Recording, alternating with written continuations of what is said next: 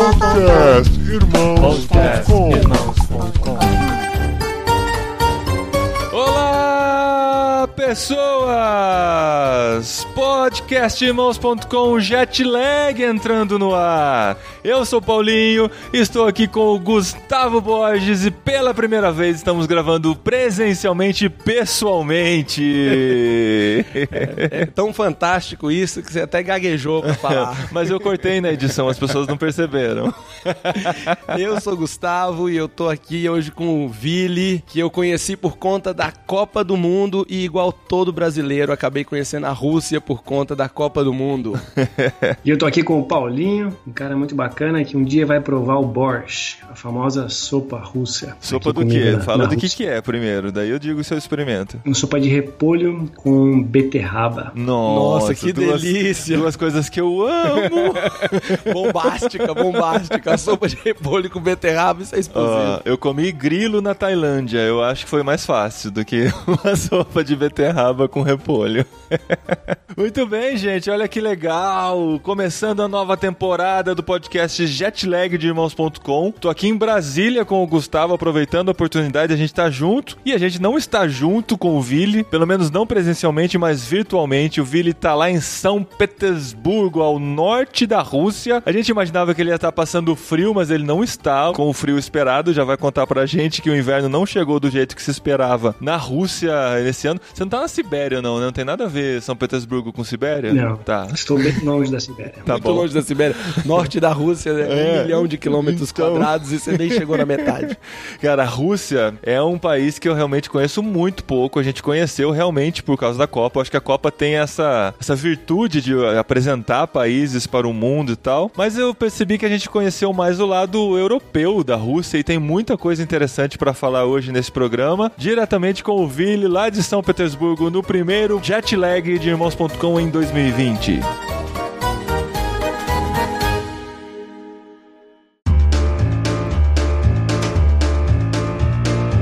Bom, conheci o Vili aqui no Brasil um pouquinho antes da Copa. Ele veio fazer uma jornada de convocar brasileiros para ir apoiar ele num projeto que ele tinha na Copa. E aí, de repente, ele apareceu lá na minha igreja e a gente bateu um papo bom. Eu dei uma carona para ele, a gente comeu um cachorro quente junto com a minha família. Mas, rapaz, a conversa foi tão boa que a gente ficou amigo e desde lá da Copa a gente mantém contato e agora, pelo que eu tô entendendo, os laços vão se estreitando, projetos novos surgindo. Mas deixa pro final do programa os projetos novos. Vili, como que você foi parar na Rússia e como você veio parar de volta no Brasil para me conhecer? o auge Nossa, da vida O auge dele, da né? vida dele, o momento que ele conheceu Gustavo Borges.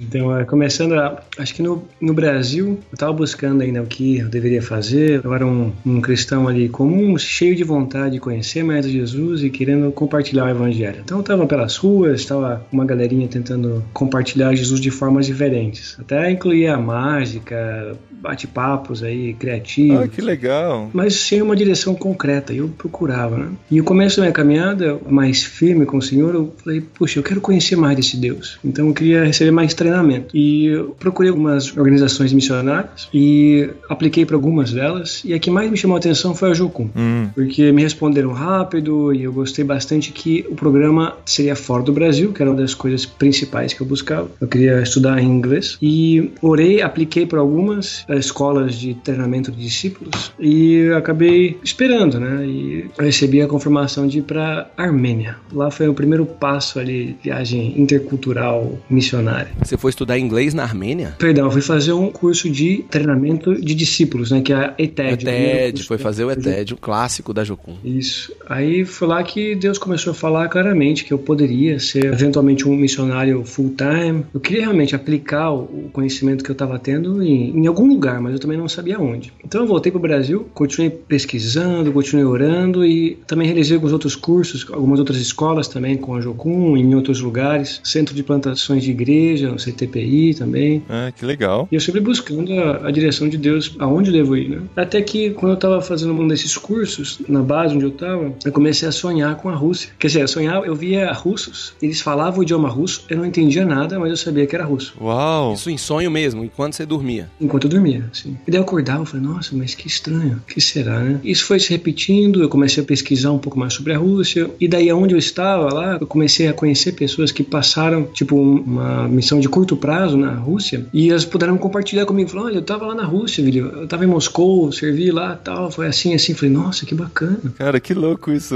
Foi muito parecido com o que aconteceu com a gente quando a gente começou a orar pela Espanha. Verdade. Deus começa a colocar essas pessoas sem a gente procurar, né? É incrível. É. Se bem que Rússia é muito mais incrível, né? Não, mas é incrível de qualquer jeito. Parece até Deus fazendo alguma coisa, né? Parece, né? Muita coincidência. Né? Então eu comecei a pesquisar mais a fundo e orar sobre isso. Eu, antes eu tinha uma curiosidade pelo país. Essa curiosidade foi transformando em vontade. E foi ficando claro que era para lá que eu deveria ir. Deus estava abrindo muitas portas. Eu preparei um projeto. Aí ah, nesse projeto eu, eu tinha que escutar do Senhor uma estratégia que fosse inteligente, onde fosse ser um, alguém eficiente dentro da Rússia. Então veio a ideia de me tornar um estudante aqui, né? Voltar às bases aí onde eu teria a oportunidade de aprender o idioma russo. E meu foco principal, que o Senhor também foi abrindo para mim, seriam os estudantes. E até então moro aqui nos dormitórios estudantis e desenvolvo trabalho com eles aqui, né? E você já era formado no Brasil em alguma coisa e foi fazer um mestrado ou doutorado por aí? Ou você fez toda a formação na Rússia? Não, eu fiz meu bacharel em Sorocaba, fiz em comércio exterior. Aí eu fiquei um tempo sem estudar numa universidade. Então a ideia que eu tive foi de fazer um curso de mestrado. Ah. Primeiro eu achei que não estaria apto, mas depois de um ano de curso, me dedicando bastante no russo, eu resolvi tentar. E eu fiz um mestrado em estudos regionais da Rússia. Olha só o que eu achei. Caramba, que legal, Não, cara. peraí, peraí. Calma. Vamos, vamos por partes. Você foi muito rápido nesse pedaço. Você estava no Brasil, você tinha feito faculdade, você tinha feito ETED, você falava português e inglês, e aí você estudou um ano de russo e conseguiu se habilitar para o mestrado? É, bom, me habilitar, assim, eu consegui os requisitos mínimos para entrar no mestrado. É, nota 5.1 e passou.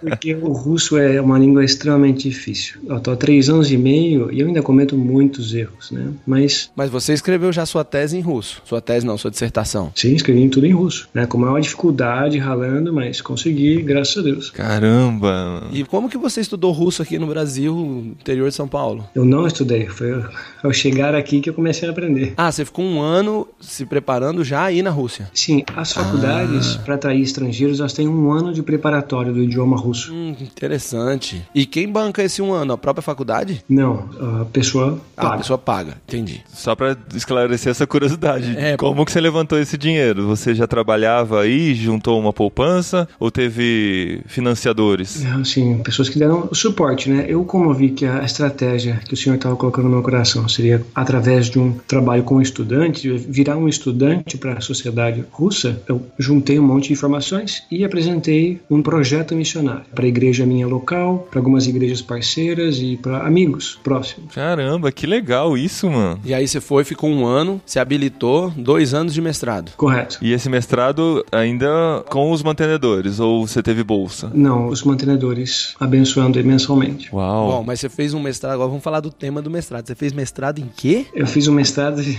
estudos regionais da Rússia, que são Isso, explica um pouco mais o que seriam os estudos regionais da Rússia. Seriam aspectos econômicos e sociais de algumas regiões aqui da Rússia. Eu queria ter uma, uma visão geral do que o, o país está passando aqui, qual é a realidade, onde são os locais de mais criminalidade, quais são os principais problemas e onde eu poderia, talvez, ajudar no futuro. Que fantástico, cara. Foi bem legal. Só que agora eu tô numa área mais econômica, agora eu tô bem na economia aplicada mesmo. Que é o seu doutorado. Correto, que eu acabei de começar. Ah, e esse doutorado, o tema dele é o quê? Bom, no geral, é, eu vou estudar o ambiente da empresa e como ela pode afetar os resultados no final do mês. Se o líder é um bom líder, in- incentiva, motiva e financeiramente, psicologicamente o funcionário, como isso vai aumentar a eficiência daquele funcionário. É isso que eu quero provar na minha tese. Sensacional, sensacional. Não, é- o interessante é que você realmente foi com o foco de fazer diferença nesse país, de levar o país, esperança. Exa- exatamente. E você começou a estudar sobre o país, né? Pra você ser relevante pra cultura, a gente aprende que você tem que conhecer muito bem a cultura, conhecer o modo que eles pensam e tal. E você tá dedicando esses anos pra isso. Isso é fantástico, cara.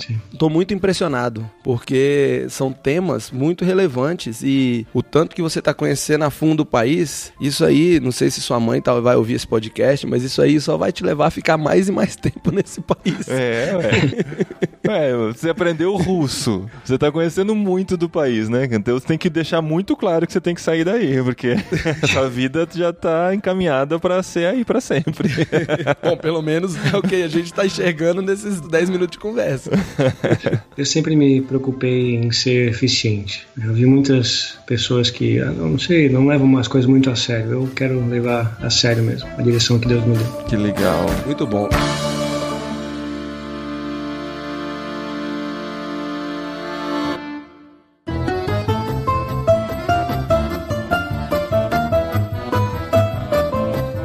Quando você esteve aqui, você estava convidando pessoas para fazer uma espécie de evangelismo de impacto durante a Copa. Esse era um projeto que depois acabou sendo executado, né, durante a Copa. Sim. A volta ao Brasil foi uma volta estratégica para visitar igrejas em diferentes cidades, diferentes regiões no Brasil. Tanto que eu viajei bastante e era para eu conseguir falar com líderes e passar a mensagem de que tem várias igrejas aqui na Rússia que estavam dispostas a receber voluntários, dar ali hospedagem, ajudar com comida, para que a gente tivesse um grande volume de voluntários cristãos para alcançar as nações aqui em solo russo durante a Copa, né? Uhum. Então, passei a mensagem, fiz ali alguns contatos com líderes e esperei, né? Oramos ali e esperamos a confirmação dos times de voluntários que iam ser levantados, né? E durante a Copa conseguimos levantar do Brasil 100 voluntários, estavam pelas, pela cidade. Caramba, mano. Tô aqui de queixo aberto, eu não sabia. Eu achei que ia ser falar aí umas 12 pessoas, 15, Que acabaram já seriam indo. Muitas. Isso. Nossa. Glória a Deus, né? E Muito como é que legal. foi esse projeto? Como é que foi a execução dele? Partiu do sonho ali de alguns pastores que começaram a, a orar por isso, né? E eu tava caminhando com um pastor russo local e ele falou: Vili, pô, Deus tem falado comigo sobre a Copa do Mundo, vamos tentar divulgar nas mídias aí, de alguma maneira que a gente possa atrair mais voluntários aqui para virem para a Rússia. Pelo menos para eles saberem que eles vão ter uma ajuda aqui no local, que eles vão ter alguém para direcionar eles. Eu falei: tá bom, beleza, vamos orar sobre isso. Vamos primeiro fazer a conexão com os pastores aqui na Rússia. Ele pegou o carro dele e a gente viajou mais de 2 mil quilômetros no carrinho dele. No Lada, Num lado, Não, não era lá. Eu não lembro o nome do carro. o, o carro russo que a gente conhece, né? pra mim todo carro russo é Lada. É um lado. O pessoal de 20 anos pra baixo não faz ideia É, do que sabe é o que isso. que é Lada, né, cara? Teve um momento que os carros russos passaram voando aqui pelo país e foram embora rapidão. É. Eles quebram bastante, né? Isso.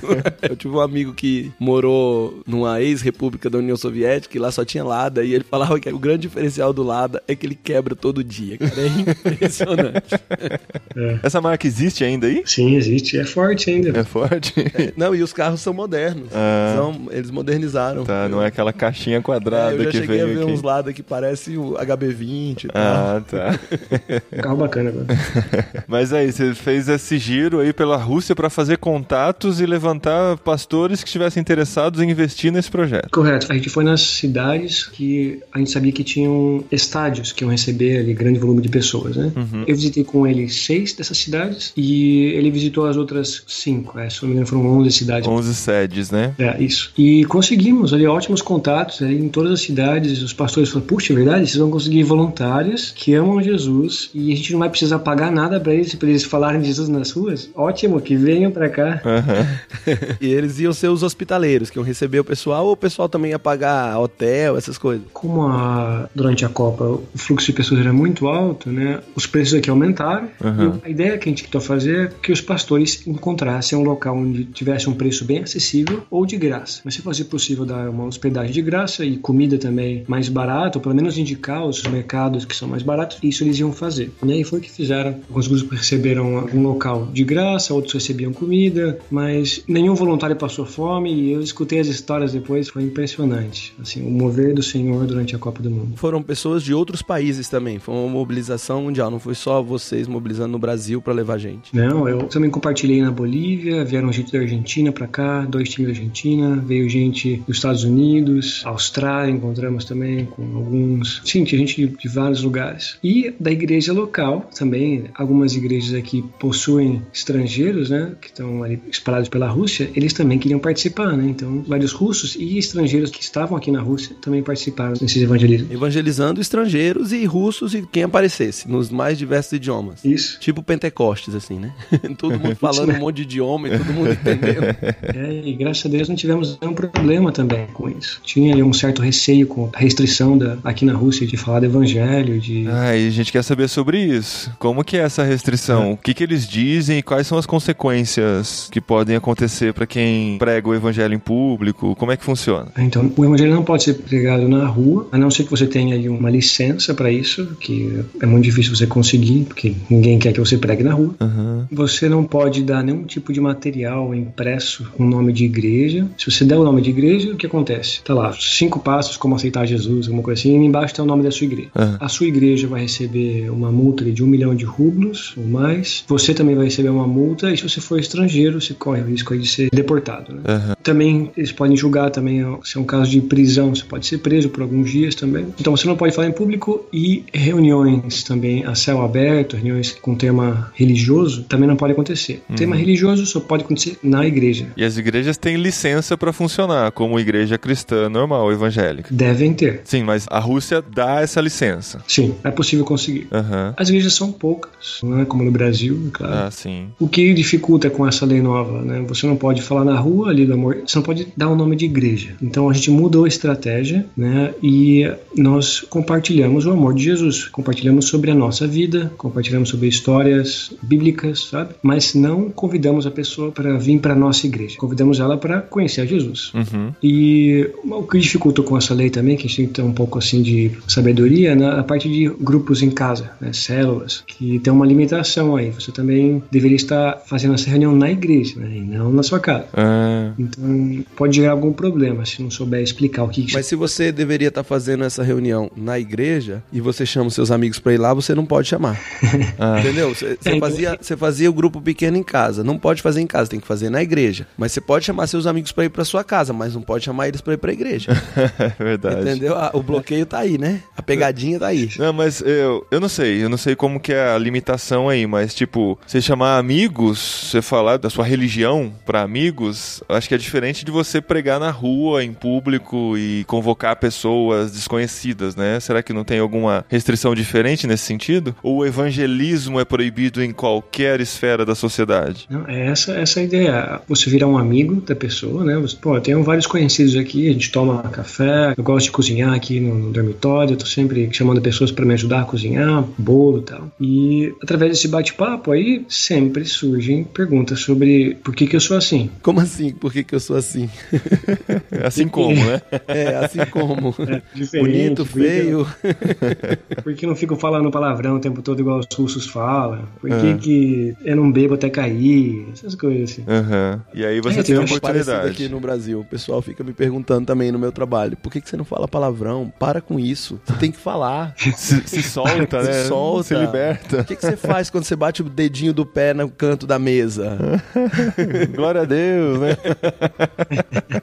Mas aí você consegue desenvolver esse relacionamento com essas pessoas, é isso? Sim, aí assim, eu também tenho reuniões aqui na minha casa. Faço reuniões de, de estudo bíblico até. A gente está começando uma agora de homens aqui, de líderes que eu tô querendo treinar. Só que não tem tema essa reunião, é só um tempo pra gente tomar um café, sabe? Uhum. Eu não tô transformando esse tempo na minha casa em uma coisa mais formal. É informal, né? Mas eu Aham. aí o, o bate-papo que vai ser a parte importante, né? Não, não um convite para uma coisa formal. Apesar do café ser muito importante, o bate-papo é mais importante, né? Concordo.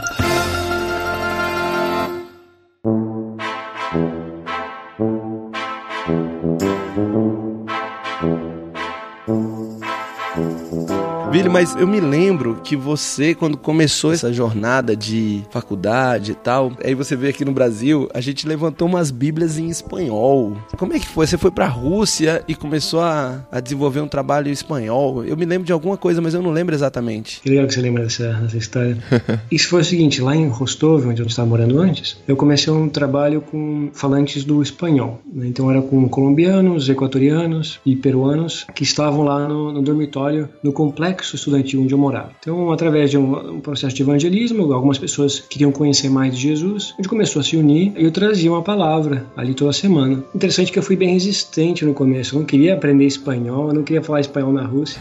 Mas, Bizarro, né? É, o Senhor foi muito claro que esse público não tinha ninguém chegando até eles, não tinha nenhuma igreja fazendo o trabalho de chegar até esse pessoal, porque eles não falavam inglês, nem falavam russo, então estavam lá isolados, fazendo loucuras, e daí Deus falou muito claro. Bom, eu comecei a reunir com essa galera, tentando também levantar novos líderes ali, daí finalmente alcançar os russos ou alguém que falasse inglês. E daí esse povo não tinha Bíblias. Eles tinham ali um conhecimento por causa que o país é católico e tal, né? Começaram a estudar e queriam ler as próprias escrituras, né? Assim, na mão deles. Porque o celular é uma terrível, né? distrai demais a atenção da juventude, né? Uhum. Aí oramos por isso, desde o começo, a gente tentou levantar dinheiro até. Falei, pessoal, vamos tentar levantar uma oferta que a gente consegue importar umas Bíblias, porque Bíblia em espanhol não encontrava em nenhum lugar aqui na Rússia. Uhum. Aí procuramos, pesquisei e tal. Pô, eu já conheço um pouco de logística internacional, vi através de até de navio para trazer umas Bíblias. Cara, não era viável, era muito caro, nem até assim, eu tentando levantar uma grana para essas bíblicas específicas não era viável. Mas a gente continuou orando, beleza. Aí eu voltei pro Brasil, nessa época da Copa. Eu não comentei com ninguém sobre essa necessidade de Bíblias. E eu tava num lugar lá e alguém compartilhou comigo que conhecia um senhor que trabalhava na Sociedade Bíblica Brasileira. Eu falei, puxa, acho que vou compartilhar com esse cara essa história gente tá orando por Bíblias e tal. E esse senhor falou, eu liguei para ele, morava numa cidade perto de São Paulo. Ele falou assim, Vili, você tá precisando de Bíblias em espanhol e tal? Eu falei, é, isso mesmo. Tô orando por isso. E, cara, eu queria saber se eu podia comprar essas Bíblias de você e tal, de uma maneira,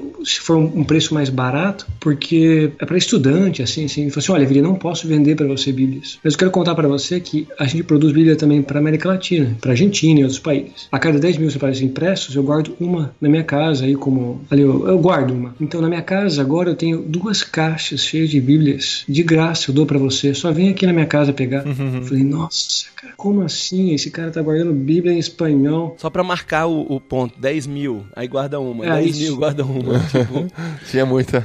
É, tinha mais de 60 Bíblias lá. Aí eu fui com meu irmão, peguei o carro no dia seguinte, falei, olha, eu tô indo pra sua cidade aí. Viajamos lá 150 quilômetros, eu acho, sei lá. Peguei duas caixas de Bíblia de graça. Aí voltei pra casa. Aí a pergunta era, como é que eu vou levar essas duas caixas de Bíblia pra Rússia? Vai fazer, tinha que fazer igual o irmão André, né, cara? Colocar no Então. Fusquinha. tava lembrando disso e na, do contrabando. É, eu lembrei mesmo na história do irmão André na hora. Eu falei, ah, senhor, eu vou tentar levar essas Bíblias aqui o quanto eu puder na minha bagagem, que coube assim, para não exceder o peso, acho que eu trouxe umas 12, 13 Bíblias e coloquei na minha mala, dividi tudo ali, ficou no limite, mas consegui trazer. E daí ficaram essas caixas em casa. Minha mãe ficou feliz da vida, aquele monte de caixa ali. Aí quando eu expliquei a história, ela falou: Ah, não, tudo bem, eu guardo aqui pra você. E daí, durante a Copa do Mundo, já que estavam vindo voluntários do Brasil, eu pedi: Poxa, será que alguém pode passar na minha casa, em Sorocaba, buscar essas Bíblias? E no final eu consegui um rapaz que buscou a Bíblia na minha casa, levou até a rodoviária. Aí o cara da rodoviária levou as Bíblias até o aeroporto e distribuiu nas malas de um dos grupos que vieram pra cá, cara. E as Bíblias chegaram e foram distribuídas para todos os latino-americanos que queriam conhecer mais de Jesus. Você acredita? Caramba. Amém, bom demais, Que hein? massa. Bom demais. E você então estava aprendendo russo e espanhol ao mesmo tempo, é isso? Isso, isso mesmo. que legal. E você tem contato com esses latino-americanos ainda? Tem, tem sim. Eu consegui deixar dois rapazes continuando com o trabalho lá em Rostov. Hum. Eu treinei eles para eles continuarem reunindo a galerinha. Um deles continua reunindo, orando por eles, visitando e tal. Até a semana passada, três desses que receberam Bíblias vieram fazer um passeio em São Petersburgo e eu pude encontrar com eles, aí bater um papo. Caramba. Então é muito bom, sabe? Ver. E eu vejo ainda como esses bate-papos que eu tive no passado com eles, esses cafés, essas orações, como tem influenciado. Eles têm mudado. Eu posso ver agora eles mudando, sabe? Tentando ser pessoas diferentes, tentando buscar a Deus. Cara, é muito gratificante. Muito gostoso, hein? Muito bom. E assim, você plantou, tem outro regando, né? Você teve a Aham. oportunidade de ver agora, mas o trabalho é do Senhor, né?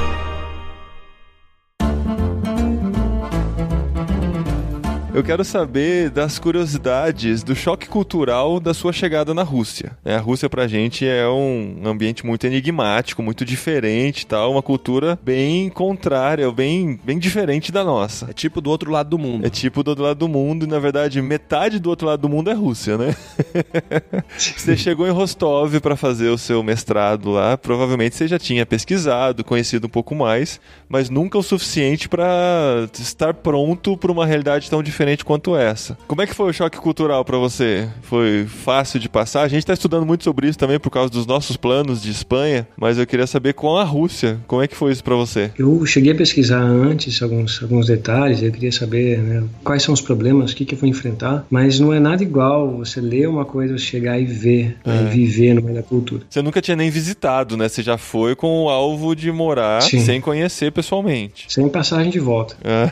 São várias as coisas que a gente acaba sofrendo ali de até acostumar, né? É uma transformação bem grande. O que eu posso, assim, lembrar agora, uma delas é a tonalidade que os russos usam, o jeito que eles falam, da afirmação, parece que eles estão brigando com você.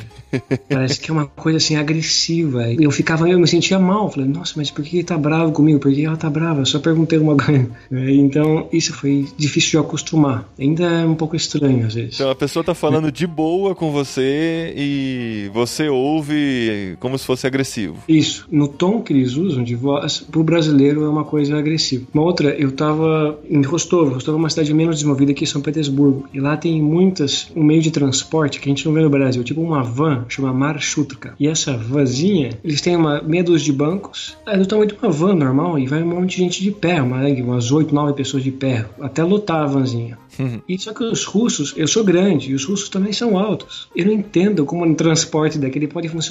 Pode ser popular, né, na Rússia.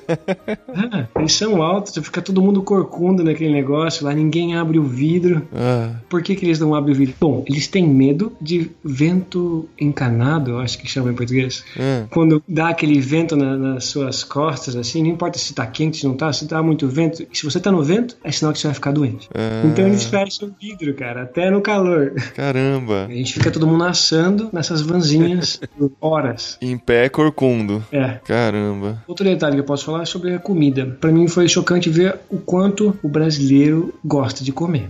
Eu comecei a perceber isso, ah, que a Rússia, os russos em si comem bem menos. É. Eles comem mais sopa, né, uma coisa que a gente não tem muito no Brasil. Eles gostam bastante de sopa, eles comem muito pão e alguns tipos de grãos. É uma dieta mais saudável, bem mais saudável que o brasileiro. E parece que nunca almoça, né? Nunca almoça e nunca janta, só fica comendo snackzinhos, né? Tem os snacks, e eu vi vários de amigos meus não tomavam nem café da manhã, eles iam só almoçar. Uns grãos. Ficavam em jejum? Sim, alguns ficavam. Olha só. Eu, assim, jejum cultural. É uma coisa assim, foi estranha até de eu ver, sabe? Essa é a minha realidade que estou passando dos estudantes, né? Eu não sei se é por dificuldade financeira, né? Que eles aí vão guardar para comer uma refeição melhor, principalmente à noite, depois que trabalha e tudo. É, faz sentido sentido, é. né? Não dá para tirar o, o, todo a partir da realidade estudante, porque, sim, né? Sim, sim. A gente sabe muito bem que quer comer miojo no almoço na é, janta. E bandejão na faculdade, né?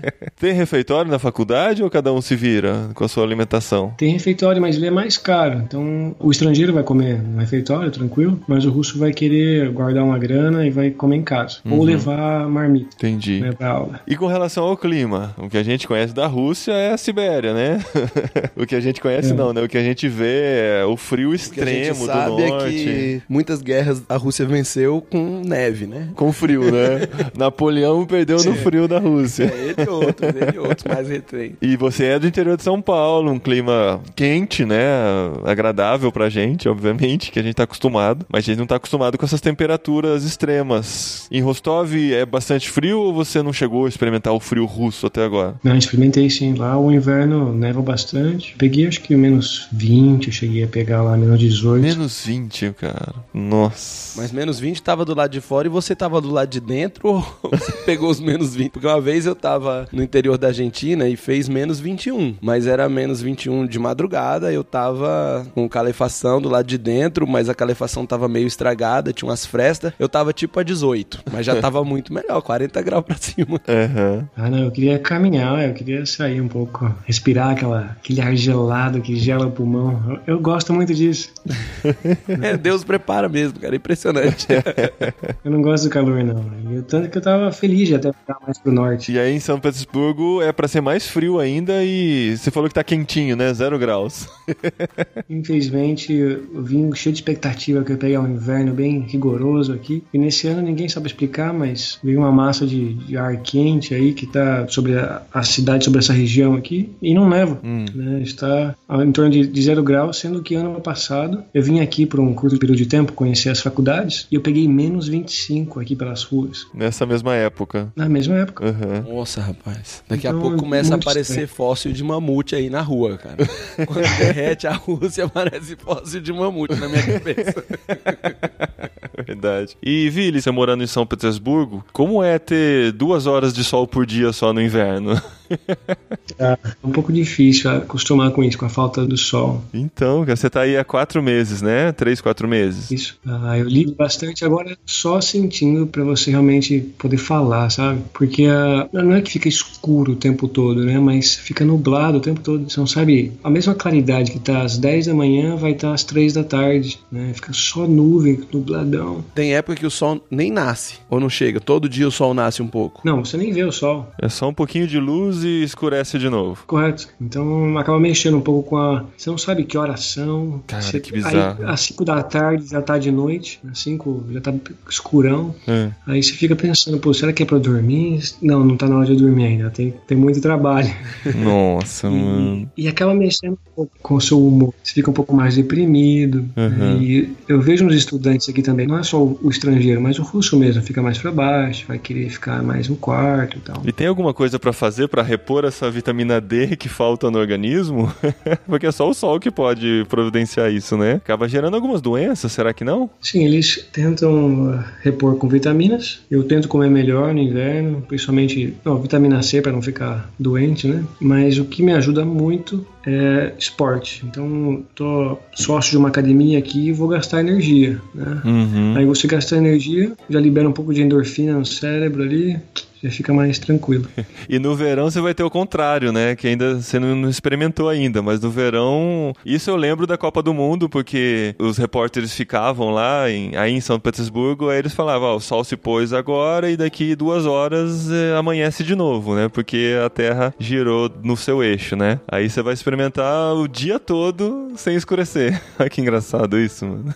Eu escutei bastante que as pessoas de São Petersburgo mesmo, os branquelos aqui ficam todos vermelhos. Todo mundo caminha. E chega a esquentar E- no verão ou continua o frio? Menor, mais frio Chega, ainda? chega que fica 30 graus aqui. Uau, caramba, é muito 30 extremo, graus. mano. É, mas você sai de menos 25 pra 30, olha a diferença. né? Então, é muito grande o range, né? A amplitude térmica. Estou preparado, vou esper- tô esperando já. Não ansiosamente, mas estou esperando o verão. Não, Nossa, ansiosamente.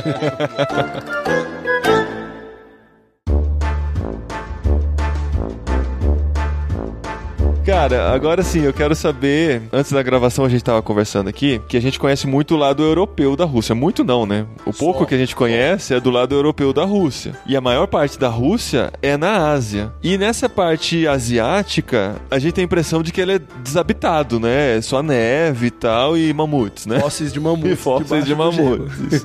Mas você disse que tem muitos povos minoritários nessa região, que muitos deles, como a gente tem, né, no- no Brasil, indígenas. Ribeirinhos, sertanejos, quilombolas, ciganos e outros. Exatamente, como a gente tem esses povos aqui, e muitos deles não alcançados, na Rússia tem muitos desses povos não alcançados. E você tem estudado sobre esses povos. Como que é essa realidade desconhecida pra nós? Sim, a Rússia é cheia de povos minoritários. E uma das coisas que eu tenho procurado conhecer através aí do Wycliffe e outras organizações de tradução de Bíblias é que cerca de 50 povos desses aqui não tem nada traduzido na língua tradicional deles, da Bíblia. Não tem nada, nenhum versículo. Nada. 50 Então, povos minoritários da Rússia. Você tem noção de quantos povos são? ah, são mais de 100. E esses povos, eles já têm a grafia da língua, né? Porque no programa passado de Irmãos.com a gente falou sobre a tradução da Bíblia para outros povos, e aqui entre os indígenas acontece muito de, antes de traduzir a Bíblia, tem que fazer a grafia da língua, né? Porque muitas línguas são ágrafas. Aí tem essa realidade também? Sim, tem também. Eu sei que Tem pessoas aí já começando a, a estudar, grafando as línguas, porque é uma das coisas que a Rússia estava querendo guardar essa tradição, né, da, desses povos para que não se perca. Uhum. Mas assim não tem um tipo de tradução de Bíblia acontecendo, né? Mas grafando as línguas, sim. Ah, então o governo tá dando uma mão, criando a grafia, a gramática e as estruturas das línguas. Sim. É, e talvez sejam oportunidades para missionários, né? Aceitarem esse desafio, missionários linguistas, aceitarem esse desafio de grafar a língua e ao mesmo tempo aproveitar para falar do amor de Deus para esses povos, né? Seria fantástico. É, uma das coisas que eu tenho no coração é conhecer mais a fundo o trabalho desses missionários, dessas traduções. E uma coisa que quebraram, assim, o que eu tinha na cabeça de que o trabalho de tradução de Bíblias é uma coisa muito complexa, você tem que estar super preparado. Mas não, existem trabalhos, até me convidando para participar, você pode passar duas semanas no meio de um povo, lá, ajudando, conhecendo a cultura. Às vezes você pode até levar a história já traduzida, uma história, não sei, algum, de Mateus, traduzida no idioma local, e você tem um gravador na sua mão. Você vai passar, clicar ali. O interessante é que ele vai escutar na língua natal, mas esses povos minoritários, por obrigação da lei, eles têm que falar russo também. Então agora o russo já consigo entender. Eles podem me explicar para ver se eles entenderam realmente toda a mensagem e explicam em russo. Como se fosse uma avaliação do trabalho de tradução, né? Isso? É como dar uma melhorada, uma revisão. Isso. Então, não tem que ser uma pessoa que estudou 10 anos para começar a servir. Você pode servir com o que você tem, né? Você pode ir lá até ajudar o próprio tradutor que tá lá, virar ajudante da pessoa. Né? Uhum. E eu quero ajudar até em trazer mais informação para a igreja russa, para que mais missionários sejam enviados para esses campos, para esses povos. E como são esses povos? Cultura deles, assim, são mais povos acostumados com o frio? É aquela coisa meio esquimó que a gente imagina? Ou bem diferente do que tem na nossa cabeça aqui? Na minha, pelo menos. Então, como a Rússia é um país bem grande, cada região aqui tem um relevo diferente, né? Então, se for mais para perto do Cáucaso, aí esses povos, eles aí têm comportamentos de um povo num lugar quente, né? Eles vão comer comidas mais leves e tal. Uhum. Aí você vai mais para dentro da Sibéria, o povo vai estar aí já usando peles de animais para se vestir, né? Você vai encontrar alguns instrumentos mais primitivos, né? Eles estão longe da Europa, então eles vão ter alguma coisa mais primitiva. Agora, se for lá no meio, para cima, no norte da Sibéria, eu já fui num lugar lá perto, você vai encontrar só aldeias. Aldeias de pessoas que, se a gente fosse falar do Brasil, iam ser comparados aos índios nossos. Uhum. Né? Só pescando, plantando, né? Então tem uma diferença gigantesca, tanto na vestimenta, quanto na comida, quanto na aparência, no Hum. rosto da etnia. É bem diferente um do outro. Caramba, que interessante. Porque a Rússia é muito grande, né? Então, Sim, então, que fantástico isso, né? Que incrível. E São pessoas que precisam ouvir do amor de Deus também, né? E é uma baita oportunidade. Agora, eles, mesmo lá nesses interiorzões aí, eles falam russo. O idioma é bem difundido, o idioma russo. Sim, eles precisam falar russo. As, as escolas que tiverem no local devem ensinar em russo e daí vão ter uma matéria da língua materna deles, né? Mas todos esses povos têm escola disponível pra eles? Não, nem todos. Ah, tá.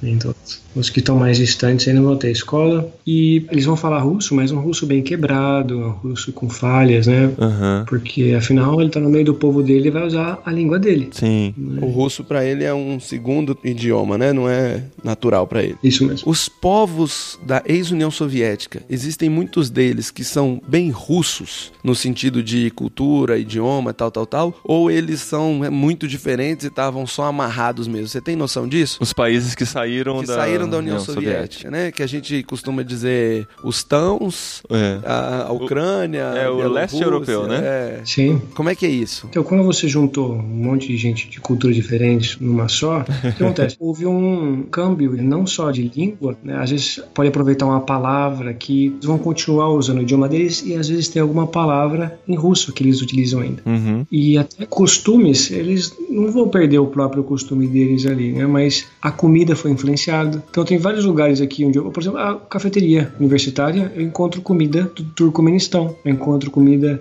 da Bielorrússia. né? Então começaram a fazer parte do prato típico russo. Entendi. Mas no costume do povo, não, não sei te dizer. As línguas são bem diferentes e tal, né? Não existe uma ponte muito grande entre eles. Principalmente porque, né, se separaram e deve... Era a dominação, né? A hora É. que separa, Você quer se desligar, né, da cultura e tal, até do idioma. idioma, né? Eu teria que conhecer mais das outras culturas, né? eu teria que conhecer mais dos outros Uhum. países para poder falar. Mas eu sei que a que está mais próximo da realidade da Rússia é a Ucrânia, né? Que falam ali, eles falam na verdade mais russo do que ucraniano na Ucrânia, né? Hum, E agora tá aquela confusão toda lá, porque eles estão tentando ser mais nacionalistas e expulsar realmente os russos e, e transformar o idioma local em ucraniano total ali. Mas tá uma Vai- confusão, né? É, vai levar tempo, né? Vai levar. é. E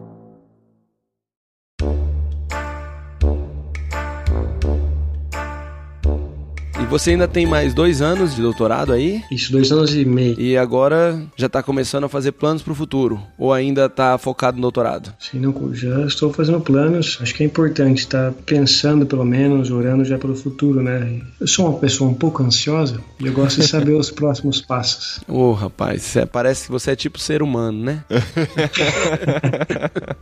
Mas nem sempre Deus mostra, né? Então eu tô tentando traçar alguns planos aqui. E tenho buscado já. Eu preciso de um porquê estar aqui na Rússia. Vai acabar o doutorado e como eu vou poder continuar vivendo no país? Tem que trabalhar aqui num trabalho legal, né? Conseguir um visto legal. Um visto de trabalho ou de imigrante. Então eu tô correndo atrás dessa parte agora. Já comecei a ver a documentação e tal, como é que eu poderia fazer isso. Mas quero futuramente desenvolver uma coisa que está no meu coração, né? Desenvolver um negócio aqui na Rússia. Talvez trabalhar no começo para algum realmente fazer tendas. Num curto prazo, eu gostaria de começar Opa, a aí fazer é nóis, tendas. é nóis. É, aí conectou com É nóis, opa, acendeu a luz, acendeu a luz. Vamos fazer tendas.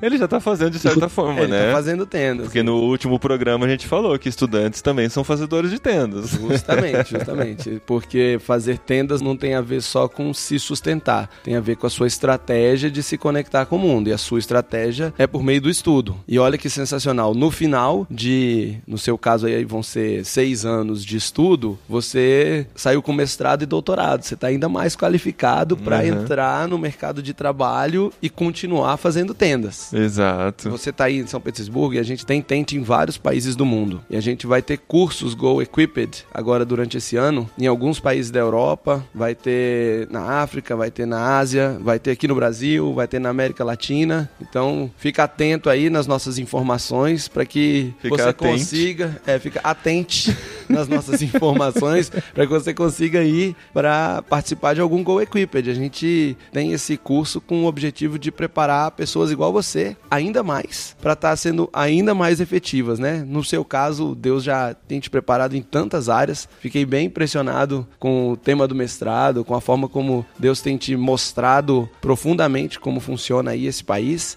E tô animado, animado de continuar ouvindo, recebendo os próximos passos. E como internacional te apoiando e vamos começar aí a avançar uma caminhada juntos. E o Vili vai ser, com certeza, o criador do curso Tente Estudante Go Equipped. Não, vamos melhorar esse nome, né? Vamos melhorar esse nome.